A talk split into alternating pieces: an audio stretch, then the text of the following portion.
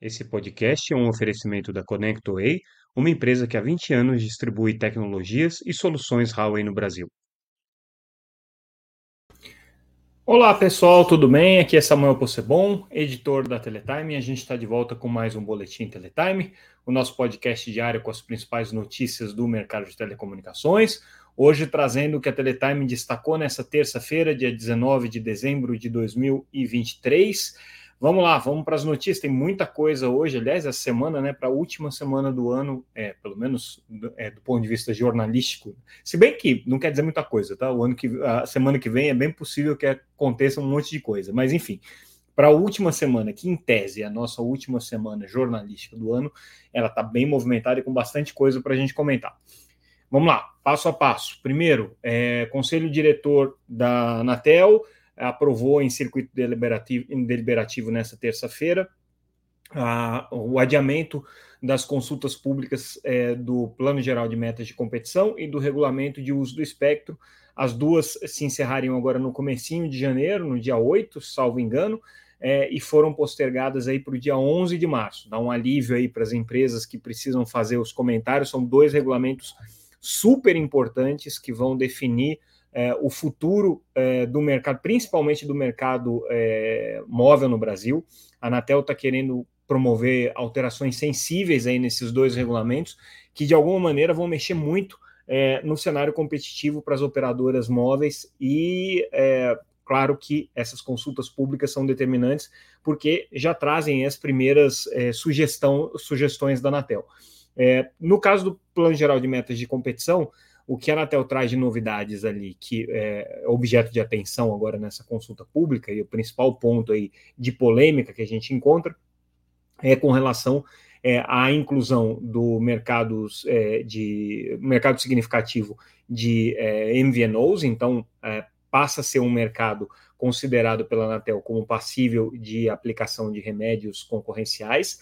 É, e também nesse regulamento está previsto um item que é para lá de polêmico, que é a proibição é, do compartilhamento de infraestrutura no modelo RAN sharing entre as grandes operadoras nas cidades é, entre 100 mil e 30 mil habitantes, nas frequências de 3.5 GHz e 2.3 GHz. São as frequências que a Anatel leiloou no leilão de 5G e ela quer fazer essa proteção de mercado para as operadoras entrantes, para as operadoras é, regionais, para justamente garantir é, a sobrevivência de um quarto entrante. Mas o tema é super polêmico. As grandes operadoras, as operadoras nacionais questionam é, de maneira bastante contundente esse dispositivo, e esse aí provavelmente vai ser o ponto mais comentado da consulta pública, é isso que a gente vai ficar de olho. É, também Uh, no regulamento de uso do espectro, tem uma novidade importante do ponto de vista concorrencial para as empresas móveis, que é a possibilidade de uso do espectro secundário né, uso do espectro em caráter secundário, né, é, por um período protegido aí de cinco anos. Né, isso é uma grande inovação, porque o, o uso do espectro em caráter secundário normalmente é reservado para situações é, excepcionais, esporádicas, e não para prestação de um serviço é, de caráter mais permanente. E ao dar esses cinco anos, a Anatel, na prática, está tirando cinco anos é, da outorga é, das, dessas frequências que foram adquiridas pelos players nacionais e que tem ali uma reserva de espectro para que eles utilizem no momento que eles acharem mais conveniente, no momento que eles necessitarem. Mas o fato é que eles participaram de um leilão e conseguiram adquirir essas frequências. E aí o que a Anatel está fazendo é, na verdade, é, tomando cinco anos aí do, do, do período de autorização dessas faixas para poder é, conceder isso é, para uso secundário. Então, esse é um ponto polêmico aí que está no regulamento de uso do espectro e certamente vai ser objeto aí de muito comentário. De qualquer maneira, as consultas públicas ficam, ficam adiadas para o dia 11 de março. Esse é o tema que certamente vai nortear aí no os nossos debates, principalmente do ponto de vista regulatório, em 2024. Hoje também foi um anúncio é, super importante é, entre a, a, Vero barra Americanet, né, ou vamos dizer, a nova empresa resultante da fusão entre Vero e Americanet, e a Vital, um contrato é, para utilização de redes neutras. É, a Vero que já tinha, já tinha sido a primeira cliente da Vital né, lá em 2021, mas só com algumas cidades em Minas Gerais. Depois fechou um contrato de longo prazo de 10 anos com a Fibrasil, que nunca foi, na verdade, colocada em prática, então até hoje não tem uma operação é, da, da, da Vero é, em cima da rede da Fibrasil, e agora fazendo um acordo é, com a Vital para 150 cidades em 10 estados brasileiros e com a promessa aí de expansão forte, utilizando essa infraestrutura de redes neutras que a Vital tem para oferecer. Se é, a Vero realmente levar adiante esse plano aqui e for expandir nessas 150 cidades, vai ser um player relevante no mercado de banda larga e vai dar uma boa movimentada, inclusive na Vital, que está precisando hoje é, de um outro grande cliente, né, que não seja a própria Oi, a Oi na situação complicada que está, não tem se expandido, não tem crescido, né, a gente está vendo os números é, de clientes de banda larga fixa da Oi continuam estáveis ou caindo é, levemente, no ponto, pelo menos aqueles clientes na rede de fibra, né? Nas redes é, é, legadas aí XDSL, a queda é super acentuada, mas na rede de fibra ela não está crescendo tão pouco. Então, a Vital precisa aí dessa perspectiva de crescimento e a Vero aí um, uma parceria super importante que ela conseguiu e anunciou. Na Espanha, a Telefônica de Espanha vai receber como acionista o governo daquele país. É, o governo da Espanha anunciou que tem intenção de adquirir 10% das ações da Telefônica. No passado, a Telefônica já foi uma estatal, o governo ainda tem muita influência sobre a empresa, é, e aí agora eles definitivamente querem ampliar essa posição comprando ações, o que pode ter, obviamente, repercussões aí globais. Qual que é o significado de você ter um acionista tão importante quanto o governo? É, uma série de decisões estratégicas que a empresa toma, obviamente, vão ter que ser mais alinhadas com a estratégia do país matriz, né? questões de tecnologia, questões é, de posicionamento regulatório, questões de é, enfrentamento é, é, é em políticas públicas, tudo isso agora passa a ter um pouco mais de peso do governo, ainda que né, ele continue sendo um acionista minoritário. Também não deixa de ser irônico o fato de que a Vivo é uma empresa privada controlada pelo grupo Telefônica né, e que foi resultante do processo de privatização aqui no Brasil. Então, né, teremos aí uma estatal é, agora é, como acionista relevante é, de uma empresa que foi privatizada no Brasil.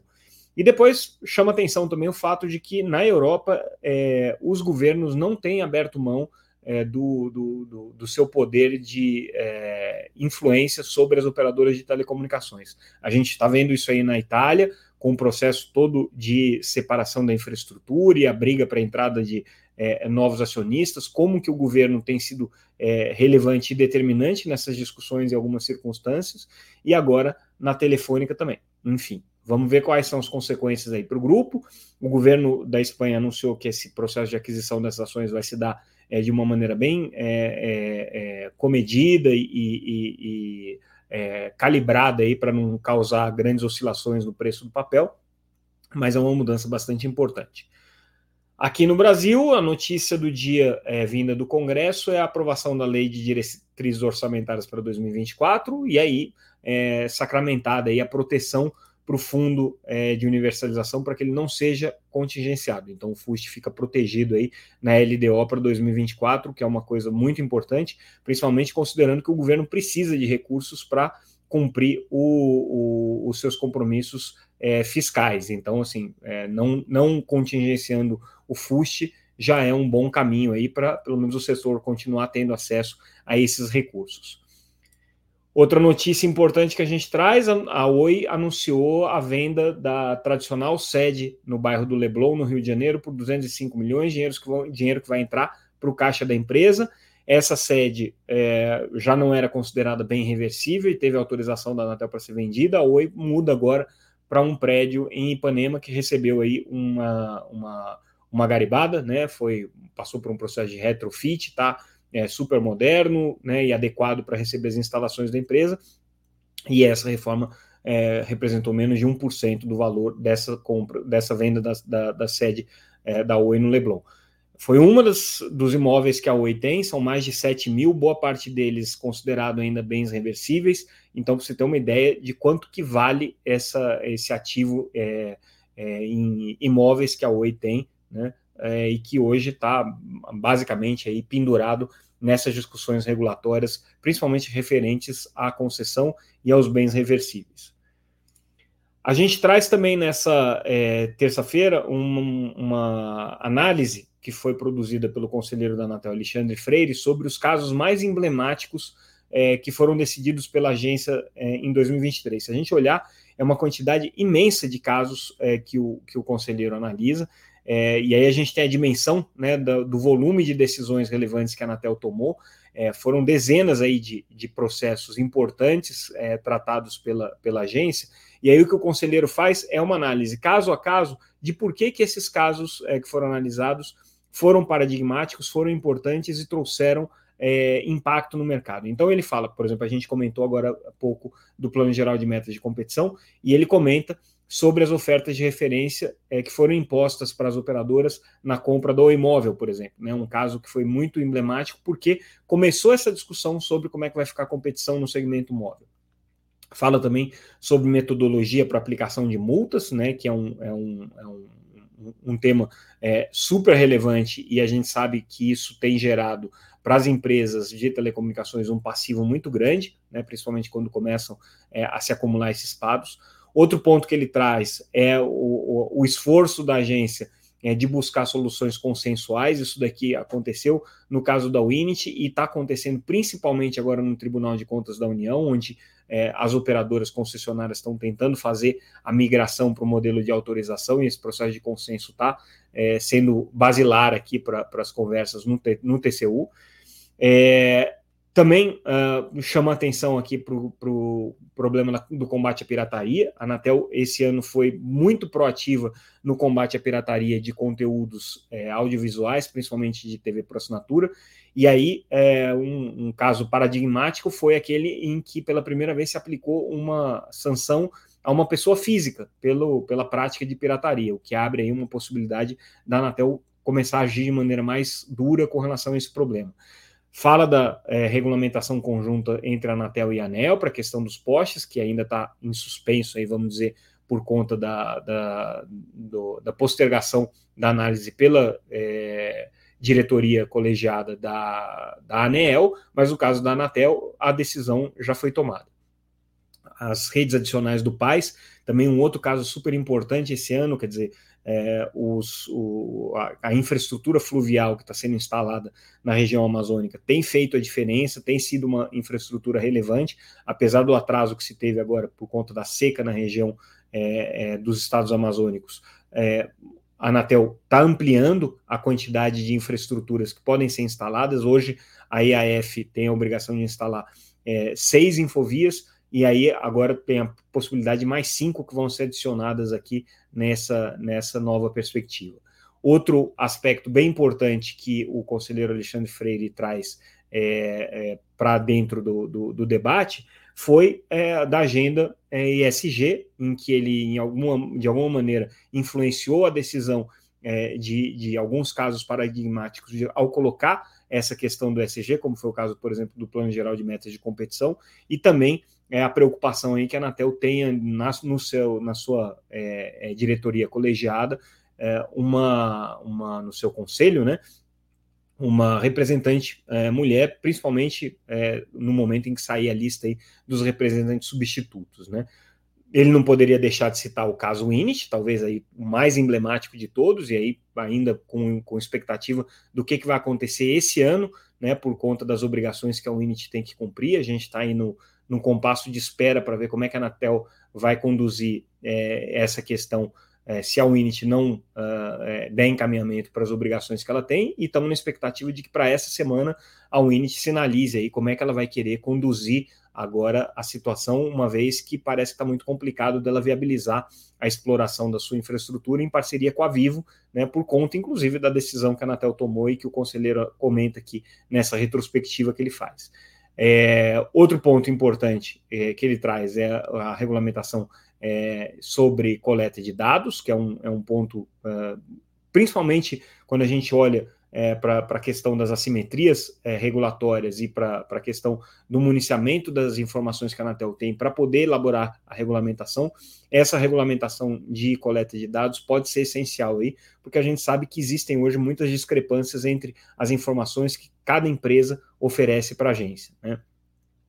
É, comenta também é, algumas questões relacionadas aqui a satélites, principalmente é, exploração de satélites por empresas estrangeiras e também é, casos relacionados à TV por assinatura. E por fim, né, talvez aí um, um dos, dos é, é, casos mais relevantes, o novo regulamento geral de direitos do consumidor, que traz a agenda ESG de uma maneira bastante contundente é, dentro do, da perspectiva daquilo que a Anatel está cobrando das operadoras. Então, esses são alguns dos aspectos que foram é, trazidos aí pelo conselheiro Alexandre Freire, mas o que eu destacaria é, como observador aí do trabalho é, do conselheiro e do conselho da Anatel de uma maneira geral foi essa preocupação com a agenda ESG, que é uma coisa que a gente não tinha visto até então acontecendo na Anatel. É, algumas medidas de transparência que são bem-vindas, é, abertura dos processos é, para para é, conhecimento geral antes das votações, principalmente dos relatórios, uma coisa que o conselheiro Alexandre Freire começou a fazer agora, é, mas foi um ano é, basilar aí para algumas decisões muito relevantes que a Anatel acabou tomando na questão, principalmente de competição. Então, tanto o Plano Geral de Metas de Competição, o Regulamento de Uso de Espectro e a decisão sobre a Winit foram basilares sobre isso aqui, todos eles listados aqui, analisados pelo conselheiro Alexandre Freire. Muito interessante essa análise para quem quer entender o que, que foi esse ano do ponto de vista regulatório e é, olhando principalmente aí a, a, a atuação é, do conselho diretor da Anatel. Como a gente já tinha antecipado ontem, hoje foi o dia que o Ministério da Justiça e as operadoras de telecomunicações anunciaram a parceria para o celular seguro, que é um aplicativo do Ministério da Justiça. Ficou um pouquinho mais claro como é que ele funciona. Basicamente, é um botão de pânico é, que está atrelado é, a esse aplicativo, é, que está vinculado ao GovBR, que é o, o portal aí de serviços digitais do governo. Cada vez que uma pessoa é, tem o celular roubado, se ela tiver cadastrada nesse aplicativo, ela aciona é, o, o, a aplicação e imediatamente aquilo dispara uma série de ações. Então, a Anatel é, vai determinar o bloqueio do endereço único daquele dispositivo, que é o endereço MEI, as operadoras vão bloquear o acesso à linha para envio e recebimento de SMS, ou seja, de mensagem de texto e também funcionamento é, do serviço de voz é, os é, aplicativos bancários também vão parar de funcionar nos dispositivos móveis, aplicativos de compra também vão ser interrompidos, enfim, todo mundo que assinou esse convênio com o Ministério da Justiça. Quem está faltando na mesa, e a gente traz essa notícia, são os é, é fabricantes e é, responsáveis aí pelos sistemas operacionais dos celulares, porque tem uma falha nessa estratégia do Ministério da Justiça. Você está bloqueando tudo mas não o funcionamento do celular pelo Wi-Fi. Então, tudo aquilo que é, as pessoas é, fazem hoje, que não depende da rede móvel, que é basicamente qualquer coisa, desde que o celular esteja conectado na internet, vai continuar funcionando. Então, tem uma conversa aqui com Apple e com Google para que eles também façam com que os celulares bloqueiem no caso do acionamento aí desse, desse celular seguro, desse aplicativo celular seguro. Né? É, entre as parcerias aí que estão anunciadas pelo governo estão bancos, aplicativos de entrega, de transporte, enfim, tem uma série aí de parceiros que estão anunciadas pelo governo.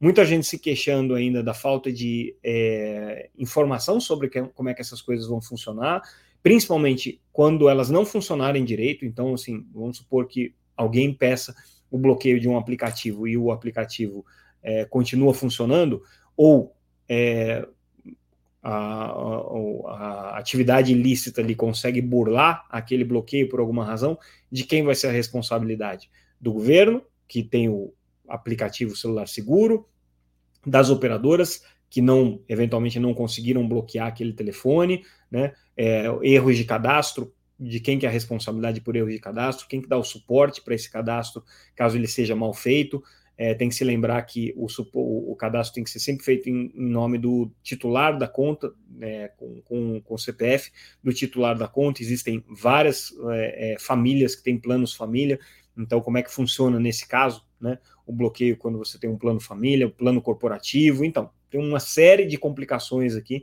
que a gente vai ter que ver. E aí a gente chama atenção num artigo é, que, que eu escrevi, é um artigo de opinião, na verdade, né?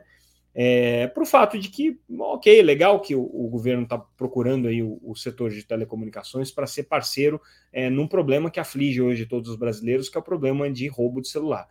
Mas o governo tem que lembrar também que o setor de telecomunicações é vítima de uma série de é, problemas de segurança pública e não tem recebido atenção devida aí nesses casos. Vamos enumerar alguns dos é, problemas que já foram levados pelo setor.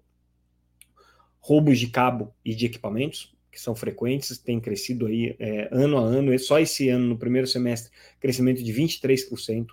Contrabando de celulares também é, tem impactado bastante a indústria, então, é, segundo a BINE, aí, crescimento de quase 20%, aliás, mais de 20% é, no contrabando de celular, o que teve um impacto muito grande no mercado é, de, de equipamentos de telecomunicações esse ano.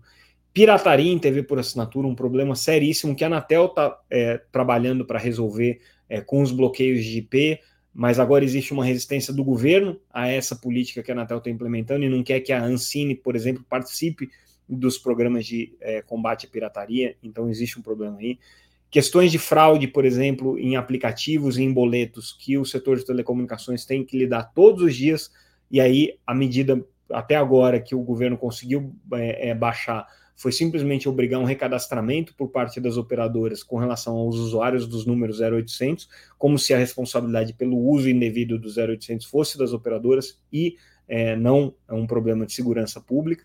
E outros é, pontos aí que afligem hoje o setor de telecomunicações, como o sequestro de torres, né? Aconteceu essa semana em São Gonçalo um sequestro de uma torre da Claro e da Vivo, é, que foi completamente depenada é, pela, pela, pela criminalidade é, e, e nada é feito nesses casos. Então, a gente chama atenção aí para esses vários aspectos aí de segurança pública que envolve o setor de telecomunicações, que já que está havendo uma parceria né, entre é, o poder público e, e as empresas para tentar achar uma solução para esse caso aqui dos roubos de celular, por que não também buscar é, uma solução que é, contemple a indústria de telecomunicações em todos os aspectos que estão sendo demandados, né?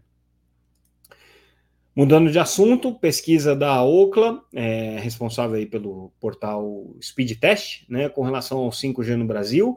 Bons números, a gente já tem visto esses números aí sempre apresentados com é, é, bastante é, ênfase pela, pela, pela empresa. É, velocidade no Brasil cresceu 40% no terceiro trimestre em relação a 2022, por conta do 5G. Hoje a velocidade média do 5G no Brasil é na ordem de 444 megabits por segundo. É, coloca isso, é, coloca assim o Brasil na quinta posição de maior velocidade média de 5G.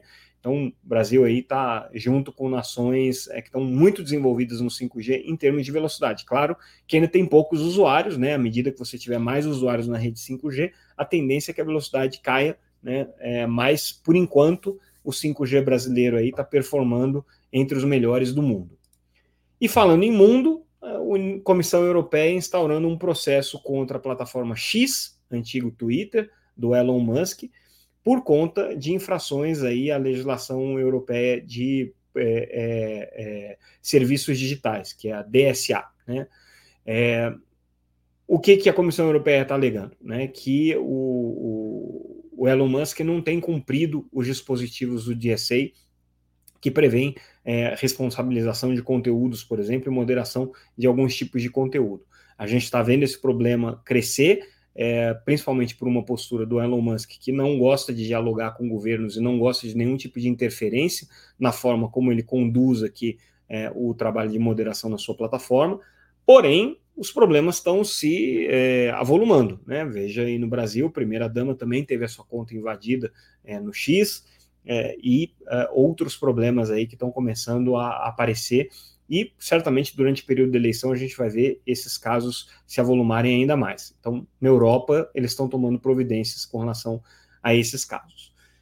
E com isso, a gente encerra o nosso boletim de hoje. Ficamos por aqui. Amanhã a gente volta com mais um boletim Teletime. Lembrando que tudo que a gente comentou aqui está disponível no site www.teletime.com.br e também é, pelas redes sociais, sempre como arroba Teletime News. Ficamos por aqui e amanhã a gente volta. Obrigado, pessoal, pela audiência. Tchau, tchau.